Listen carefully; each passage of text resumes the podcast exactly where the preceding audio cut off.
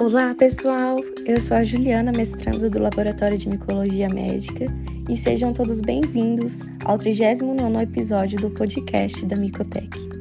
Continuando na temática sobre a terapia fotodinâmica, hoje o nosso tema será sobre os fotossensibilizadores, estes compostos que cumprem papel fundamental na terapia fotodinâmica. E para esta conversa, teremos a participação do professor Dr. Renato Sonchini Gonçalves, professor adjunto na Universidade Estadual de Maringá e pesquisador pelo Núcleo de Pesquisa em Sistemas Fotodinâmicos. Olá, professor Renato. Obrigado por aceitar o convite para falar conosco aqui no canal da Micotec Cast. Estamos honrados com sua presença e para iniciar, gostaríamos de conhecê-lo um pouquinho. Conte-nos da sua formação e há quanto tempo trabalha no contexto de terapia fotodinâmica. Olá, Juliana. Olá, ouvintes. Muito obrigado pelo convite. É um grande prazer estar aqui com vocês participando do Micotech Cast. É, hoje vamos falar um pouquinho sobre fotossensibilizadores, especialmente sobre a hipericina, um fotossensibilizador de grande importância pelo fato de ser um fotoquimioterápico né, de grande espectro terapêutico. A hipericina é, portanto, um fotossensibilizador que pode atuar tanto para o tratamento de micro-organismos, né, seja ele bactérias ou fungos. Então, a hipericina é um fotoquimioterápico muito potente, né, muito eficiente para o tratamento de fungos e bactérias, mas também ela pode ser utilizada para o tratamento do câncer. Uh, muitas das nossas publicações estão direcionadas não somente para o tratamento de fungos e bactérias, mas também para o tratamento de diversos tipos de câncer, né? Uh, por exemplo, câncer de mama, câncer de colo do útero, melanoma e, e, e diversos outros tipos de câncer. É, Bom, a minha carreira como cientista, né, como químico, começou lá na cidade de Presidente Prudente, onde eu cursei minha graduação na Universidade Estadual Paulista, Júlio de Mesquita Filho, na Unesp. É, fiz o, o, mestrado na mesma universidade. É, após terminar o mestrado, eu fui professor de algumas instituições particulares e logo na sequência eu fui convidado pelo professor Wilker Caetano é, para desenvolver o doutorado aqui na Universidade Estadual de Maringá. Então uh, foi aí que eu, que eu conheci né, a, a, área da terapia fotodinâmica e cujo meu papel, meu objetivo foi desenvolver né, é, sinteticamente a hipericina. A hipericina é uma molécula natural, ela pode ser encontrada na natureza, mas também ela pode ser sintetizada. Né? Então a gente vai falar um pouquinho sobre a, a, a hipericina, sobre fotossensibilizadores, seus métodos de obtenção e as suas aplicações em geral. Muito interessante sua jornada, professor Renato. E para iniciarmos, poderia nos ajudar a situar nossos ouvintes sobre a definição básica de um fotossensibilizador? Claro que sim, Juliana. Vamos falar um pouquinho então sobre os fotossensibilizadores, né? A definição geral, se nós é, descrevermos lá em algum site de busca fotossensibilizador, nós vamos ver uma definição é bem simples, né? Fotossensibilizador, como o próprio nome já diz, é uma molécula que é fotossensível, que ela pode ser fotossensibilizada na ação da luz. Então, uma definição básica é toda molécula que pode é, receber luz e responder com algum estímulo, né? E existem diversos tipos de moléculas que têm essa característica. Vou dar um exemplo: quando a gente vai acender a luz, o, o, o interruptor ele fica fluorescente, não é isso? Quando a gente deixa muito tempo uh, o, o, interruptor em contato com a luz, depois quando a gente apaga a luz e fica tudo escuro, o, o, o interruptor ele brilha no escuro, né? Eh, Para ajudar a pessoa a encontrar o interruptor na hora de acender a luz. Bom, o material que é feito o, o interruptor, ele é considerado um fotossensibilizador. Por quê? Porque quando a gente deixa a luz acesa, esse material está recebendo luz, ele armazena a luz e depois ele resulta num estímulo, ele, ele fornece um estímulo, um estímulo químico, uma propriedade especificamente chamada de fosforescência. Né? Então, existem algumas moléculas que são fluorescentes, outras são fosforescentes. Ah, o termo fluorescência e fosforescência depende do tempo no qual ah, esse material vai ficar brilhando no escuro. Mas Então, para situar o, o, nosso ouvinte, toda molécula, todo material que pode ter um estímulo na presença da luz é considerado um fotossensibilizador. Mas, para a terapia fotodinâmica, um fotossensibilizador, um bom fotossensibilizador, é aquele que, após entrar em contato com a luz, né, ele vai receber essa luz e vai responder com um estímulo específico. Né? Ele, ao receber essa luz, ele vai armazenar essa energia luminosa e vai responder, ele vai devolver essa luz, né? E a devolução dessa luz, em termos de energia, vai ser transferida para outras moléculas e, e, essas outras moléculas vão atuar como é, moléculas que podem então atacar uma célula cancerígena, atacar um microorganismo e por aí vai. Então, uma molécula é classificada como um bom fotossensibilizador, ou seja, uma molécula que é candidato na terapia fotodinâmica, é aquela molécula que vai transferir é, de forma eficiente essa energia acumulada. Ela vai receber uma radiação eletromagnética e vai transferir essa radiação na forma de energia. É, vou dar um exemplo: existem algumas moléculas que são fluorescentes, né? É, por exemplo, quando a gente está numa festa e tem aqueles bastões né, fluorescentes que colocam na bebida para ficar interessante, para ficar legal a bebida, são moléculas é, fluorescentes, elas florescem muito bem.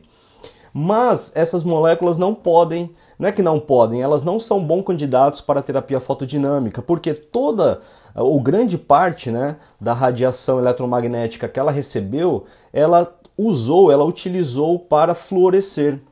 Então podemos dizer que um bom candidato, um fotossensibilizador como um bom candidato para ser utilizado na terapia fotodinâmica, ele deve não somente florescer, né? Porque é inevitável a molécula receber luz e não florescer. Parte dessa molécula será utilizada para sua fluorescência. Então vai existir uma competição que são propriedades intrínsecas do fotossensibilizador e são características fotofísicas, né, fotoquímicas, que são é o rendimento quântico de fluorescência, ou seja, o quanto que essa molécula pode utilizar essa radiação eletromagnética para florescer, e o rendimento quântico de formação de, de oxigênio singlete ou seja, o quanto que essa molécula vai utilizar dessa radiação eletromagnética para transferência para outras moléculas. Essas outras moléculas são espécies reativas de oxigênio. Né? Pode ser um outro substrato que esteja próximo a essa molécula, e esse substrato será então, é, quando, ele, quando ele ganha essa energia transferida, ele pode se transformar num radical livre, e esse radical livre pode então atacar a, a célula tumoral, pode atacar a célula de um microorganismo, levando então a, a, a morte desse microorganismo ou a morte dessa célula tumoral por diferentes mecanismos. Né? Então, essas moléculas podem ser tanto um substrato como o próprio oxigênio molecular dissolvido ali no meio. Então, um bom candidato para terapia fotodinâmica é aquele que vai utilizar grande parte da energia absorvida para transferência para essas moléculas, né, é, para essas espécies como oxigênio molecular ou substratos ah, que são espécies reativas de oxigênio. Sabemos que existem vários compostos que são candidatos ou já definidos como fotossensibilizadores. Bom, quais são os tipos de fotossensibilizadores mais conhecidos ou utilizados na pesquisa? E quais fotossensibilizadores que você já trabalhou ou trabalha atualmente? Dentre os fotossensibilizadores de maior aplicação na terapia fotodinâmica, existem classificações específicas, né? como por exemplo é, os fotossensibilizadores da primeira geração.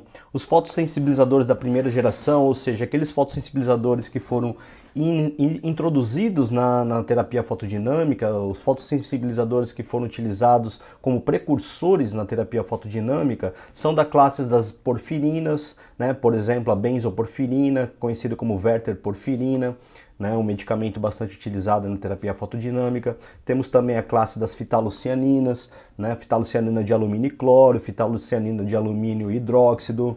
A própria clorofila, né, presente nos vegetais, também é um bom candidato para terapia fotodinâmica, é um fotossensibilizador excelente da primeira geração. Já os fotossensibilizadores classificados como da segunda geração, encontram-se vários, né? Por exemplo, os compostos fenólicos, onde nós podemos destacar o uso da curcumina, a classe dos xantenos, onde nós podemos citar a eosina, a eritrosina, a rosa de bengala, a classe dos fenotiazínicos, né, com destaque para o uso do azul de metileno, é um fotossensibilizador de bastante aplicação, principalmente é, em anos anteriores, mas que até hoje em dia é utilizado com frequência. O novo azul de metileno também, dimetil azul de ortotoloidina. Existe também a classe é, dos fotossensibilizadores conhecido como benzoperilenquinona, né, onde encontra-se a fagopirina, a protohipericina e a própria hipericina. É, esses são alguns dos fotossensibilizadores que nós trabalhamos no núcleo de pesquisa em sistemas fotodinâmicos, né, no NUPESF. Eu trabalhei um pouquinho com, com cada um deles, mas especificamente a minha linha de pesquisa é mais voltada para o uso da protohipericina e da hipericina. Ah, legal, professor. É, a área da química consegue contribuir muito em relação aos fotossensibilizadores. E sabemos que você é um dos autores da síntese de um fotossensibilizador muito importante utilizado no nosso laboratório, que é a hipericina. Inclusive, é o fotossensibilizador que eu estou utilizando na minha dissertação de mestrado. E poderia nos contar um pouquinho sobre os desafios na síntese desse composto e qual foi a motivação para sintetizá-lo? Claro, Juliana, é um grande prazer falar sobre a hipericina, né? É, foi uma molécula desafiadora, uma molécula que, ao mesmo tempo que ela foi um desafio para mim, foi uma grande satisfação poder vencer cada etapa do seu processo sintético. Tudo, tudo começou, né? Quando eu fui é, como já citei anteriormente, eu fui convidado pelo professor Wilker Caetano para é, compor aí o grupo de pesquisas, especificamente para desenvolver uma metodologia para a síntese da hipericina. A hipericina, como já comentado, ela pode também ser extraída a partir de fontes vegetais. Ela é um, um dos principais constituintes ativos da Hipericum perforatum, né, conhecido popularmente como erva de São João mas o processo de extração a partir da erva de São João é um processo que, a, além de ter baixos rendimentos, é um processo é, custoso, né, digamos assim, porque dem demanda muito tempo, demanda é, muita paciência. É, é, é, um processo sofrido, né? O processo de extração não é um processo simples, não é um processo trivial e ele não é um processo tão compensatório no sentido de que ele fornece baixos rendimentos. Então, o que seria ideal para a gente? Como nós. É, como o intuito era utilizar a hipericina em grandes quantidades, né, é, na, na escala de miligramas, é, hoje em dia nós temos diversos grupos colaborando com a gente, então a gente precisava dessa quantidade maior de pericina, ficaria inviável a obtenção por métodos de, de extração. Foi aí então que que foi aí então que eu entro, né, com o objetivo de sintetizá-la e, portanto, a síntese da hipericina já é descrita na literatura. Mas foi aí que eu encontrei várias, diversas dificuldades, porque tentando reproduzir esses trabalhos que já, já estavam publicados na literatura, eu não conseguia reprodutibilidade. Né? E mesmo a, a hipericina, mesmo ela, ela, ela, é uma molécula extremamente cara, né? Então é, o, o, ouvinte pode estar se perguntando, mas por que não comprar, já que ela é comercialmente disponível, né? É, porque o preço dela é abusivo, né? Digamos assim. É, Para o ouvinte ter uma ideia do que eu estou falando, um miligrama da hipericina hoje, né, com a, com a, com a alta do dólar, está 3 mil reais. Um miligrama é uma parte de mil de 1 grama. Se nós multiplicarmos 1 miligrama por mil para chegarmos a 1 grama, nós estaríamos falando aí é, na casa de 6 dígitos, né? Então nós estaríamos falando de um valor aí de, de 3 milhões de reais 1 grama. Fica praticamente inviável é, obtê-la comercialmente. Foi aí então que eu entro para tentar reproduzir ah, os procedimentos sintéticos já descritos na literatura. Mas mesmo o precursor da hipericina, que é o hemodina, né, que também é uma molécula natural, é, ela também é uma molécula cara. Então, quando eu entrei no grupo para desenvolver a, a, um processo sintético da hipericina, eu tinha somente três frasquinhos de 50 miligramas do hemodina. E, e quando a gente vai fazer uma síntese, a gente não pode usar uma quantidade pequena. A gente é muito mais difícil trabalhar em microssíntese do que em síntese. Microssíntese a gente trabalha em escala de 1 miligrama, 5 miligrama, né? Mas é, é, muito complicado trabalhar em microssíntese. Então eu tinha que usar no mínimo 50 miligramas por vez ou 25 miligramas, o que deixava bem restrito as minhas tentativas né, de sintetizar a hipericina. Então foi aí que quando eu começo a, a reproduzir as metodologias descritas na literatura, eu começo a encontrar problemas.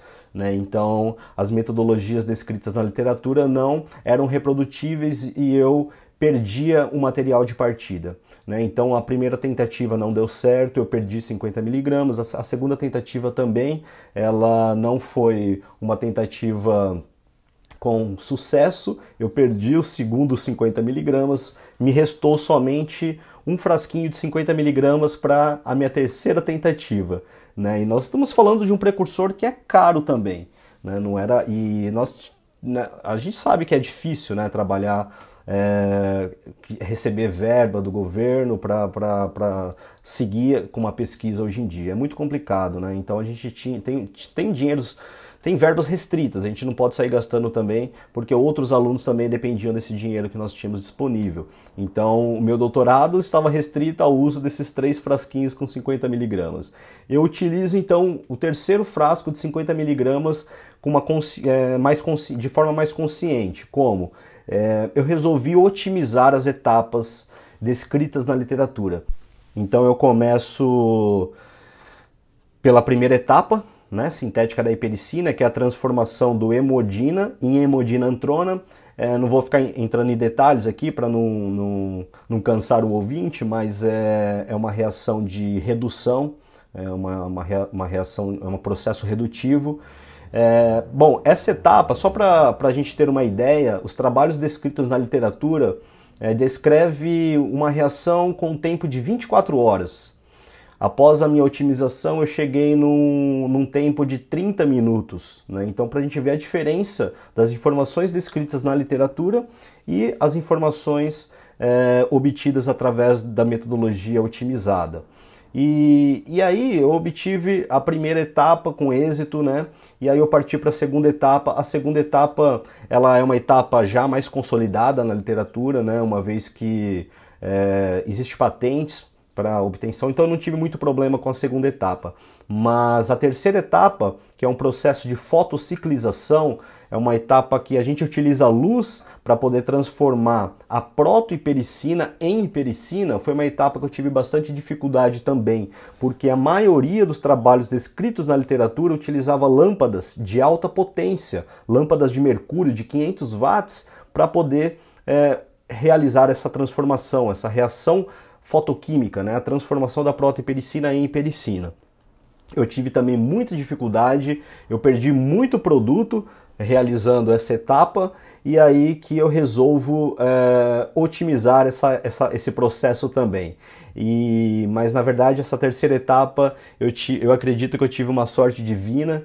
É, na ciência a gente também deve confiar né, no Criador. Né? Lógico que eu não vou entrar em méritos aqui de criacionismo e, e evolucionismo aqui, mas é, eu sigo uma linha de raciocínio que a ciência é pautada na criação também, e por, e por minha, minha felicidade, um dia eu deixo um, um frasquinho de protohipericina né, em cima da bancada, que era o resto da reação que eu não ia utilizar.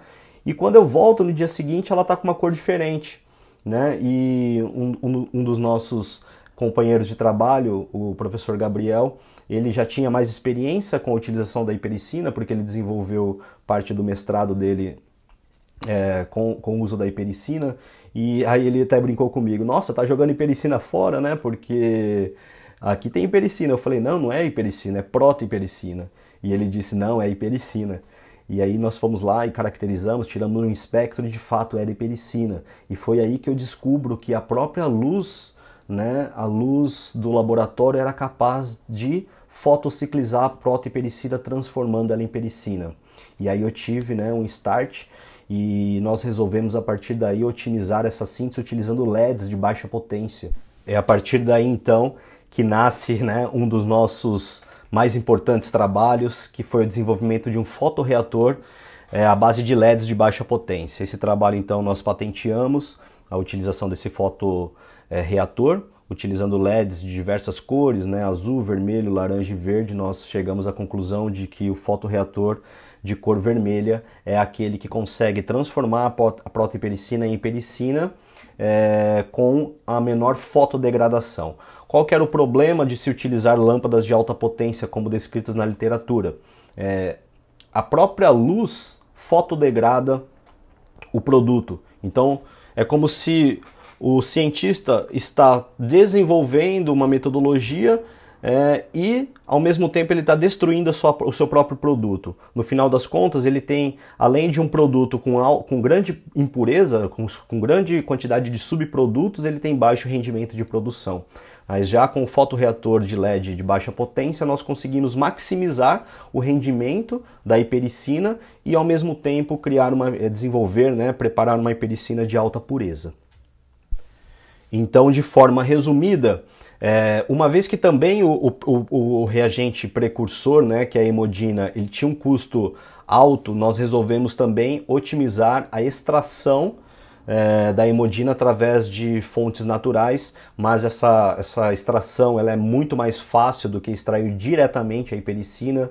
É, então a gente otimizou todo o processo de preparação da hipericina, desde a extração do precursor do hemodin através de fontes naturais. A gente extraiu a partir da casca de uma, de uma árvore chamada, na verdade, um arbusto chamado Raminus frangula.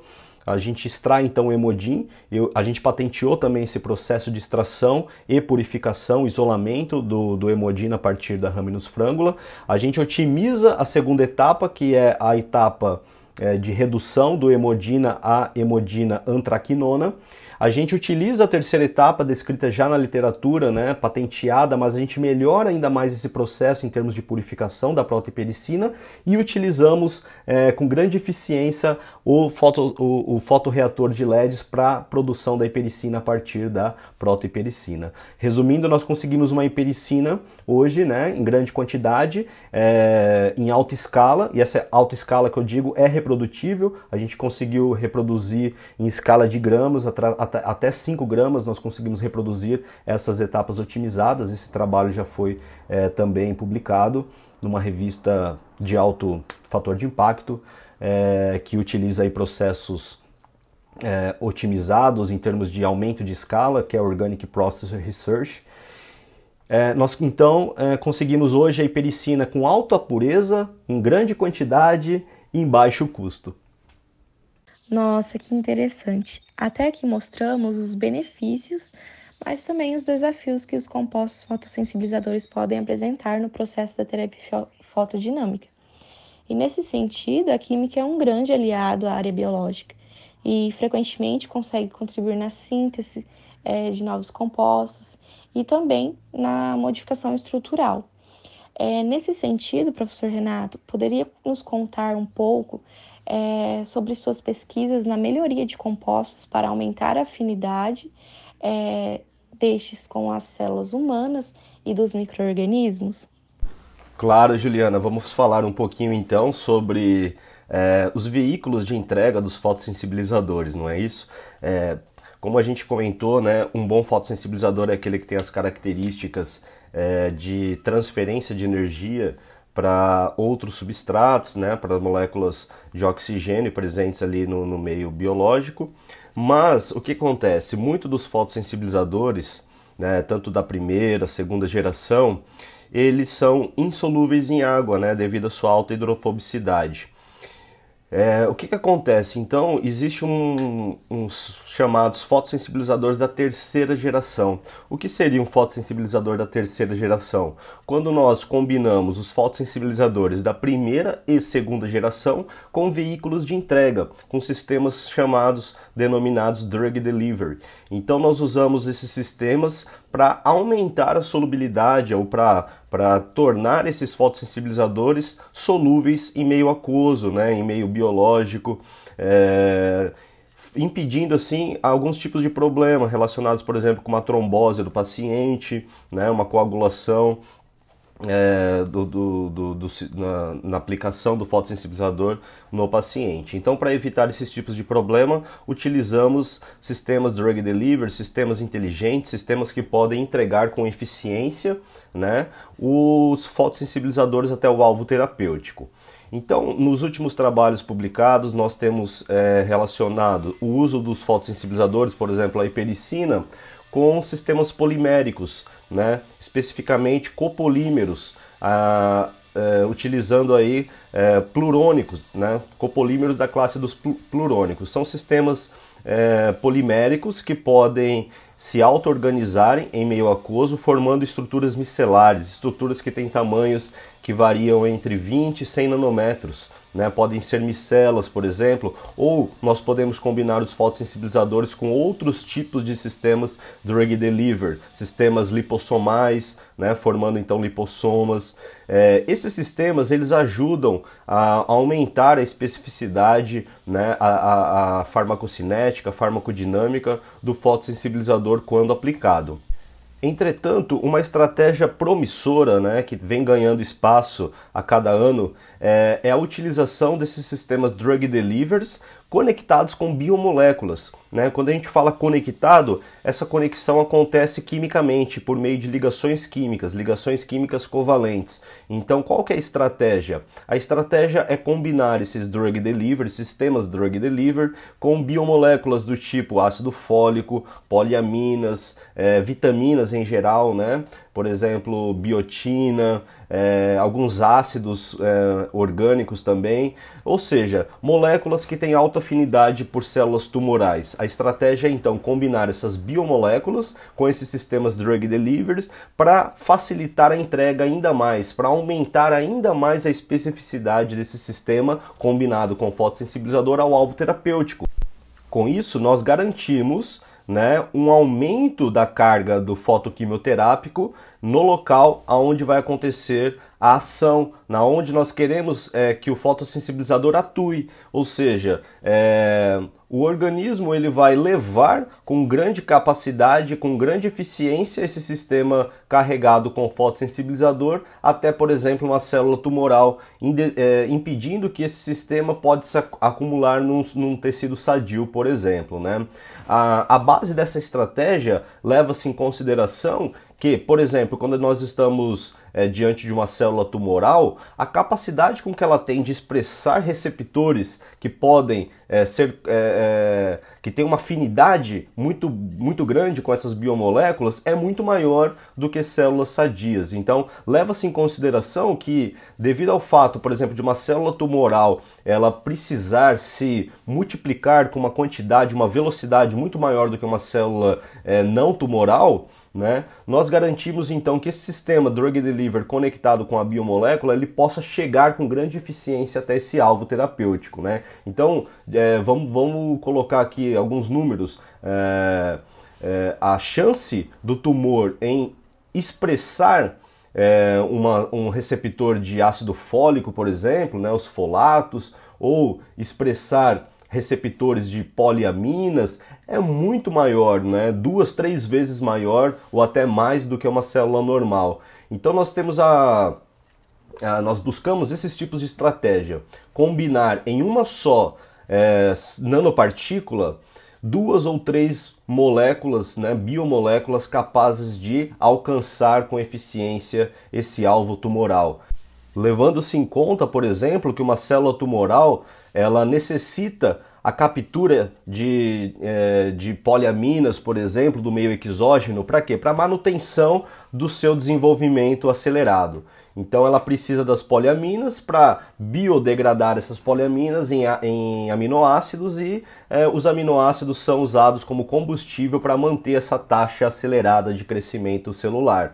Então a estratégia é combinar, por exemplo, numa única nanopartícula, ácido fólico mais poliaminas mais biotina, né? Levando-se em conta que esse tumor vai capturar, vai, vai, vai, vai ter o chamado aí uptake, né? Ele vai capturar com mais facilidade essas, essas nanopartículas e com isso a gente leva, é, a, a, gente garante né, uma entrega mais facilitada até o alvo tumoral. Né? Mas esses são alguns exemplos de biomoléculas que podem ser conectadas. Existem muitas outras biomoléculas, isso vai depender da característica da célula tumoral, vai depender da característica do tumor ou das células do microorganismo, por exemplo. O que, que busca-se? É uma, uma entender a, a, os, os, receptores que são é, super expressados nesses tipos de célula para que você possa traçar uma estratégia. Então, por exemplo, uma célula de, de melanoma, né, um câncer de pele, já é, já, é entendido, já é considerado na literatura que essas células super expressam receptores de ácido fólico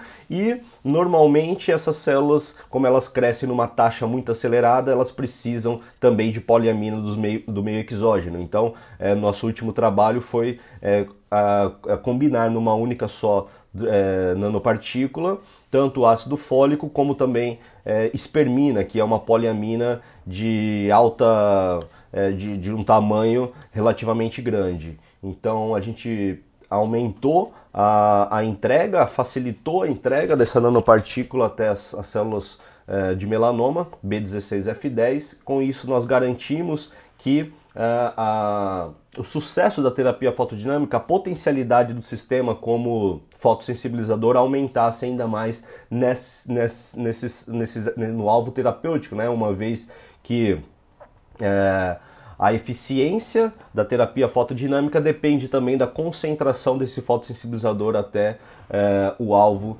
é, terapêutico. Né?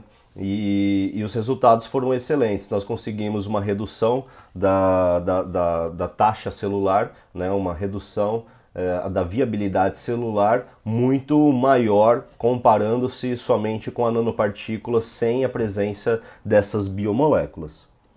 É claro também, né, ouvintes Juliana, que nós devemos levar em consideração um efeito chamado EPR, né, Enhanced Permeation Rotation, quando nós temos nanopartículas de tamanho entre 100 e 200 nanômetros, é, naturalmente nós temos uma garantia de que essas nanopartículas serão acumuladas preferencialmente numa célula tumoral. É, ou seja, a seletividade com que o tumor captura essas nanopartículas é maior pelo fato de que nas células tumorais existem é, defeitos né, durante a sua, o desenvolvimento celular. E esses defeitos criam canais, criam espaços né? Aonde a neovasculatura ali de um tumor é maior. Então, com isso, as nanopartículas conseguem acessar com mais facilidade o, os tumores mas é, aliado com o efeito EPR natural de uma célula tumoral, existem algumas células tumorais que conseguem burlar, digamos assim, o efeito EPR.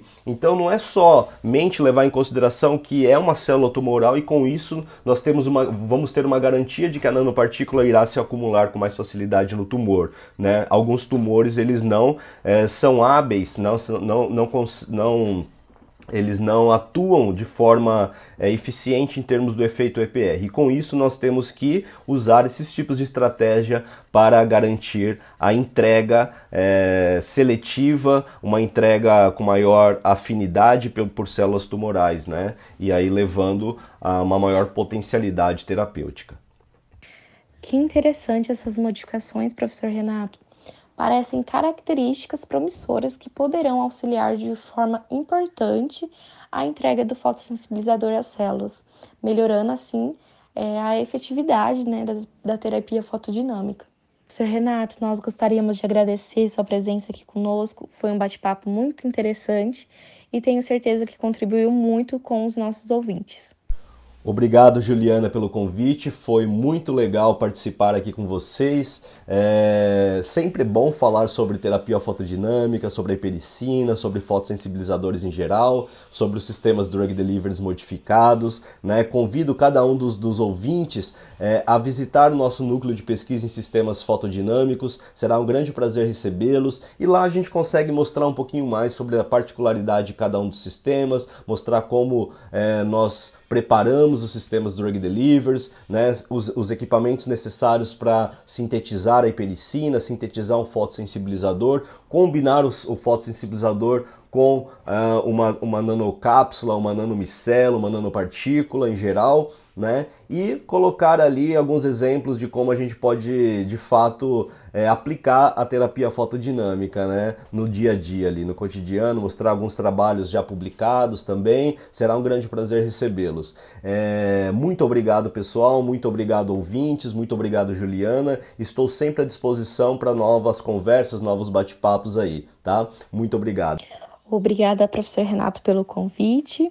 E, pessoal, fica o convite também para vocês conhecerem o núcleo de pesquisa em sistemas fotodinâmicos.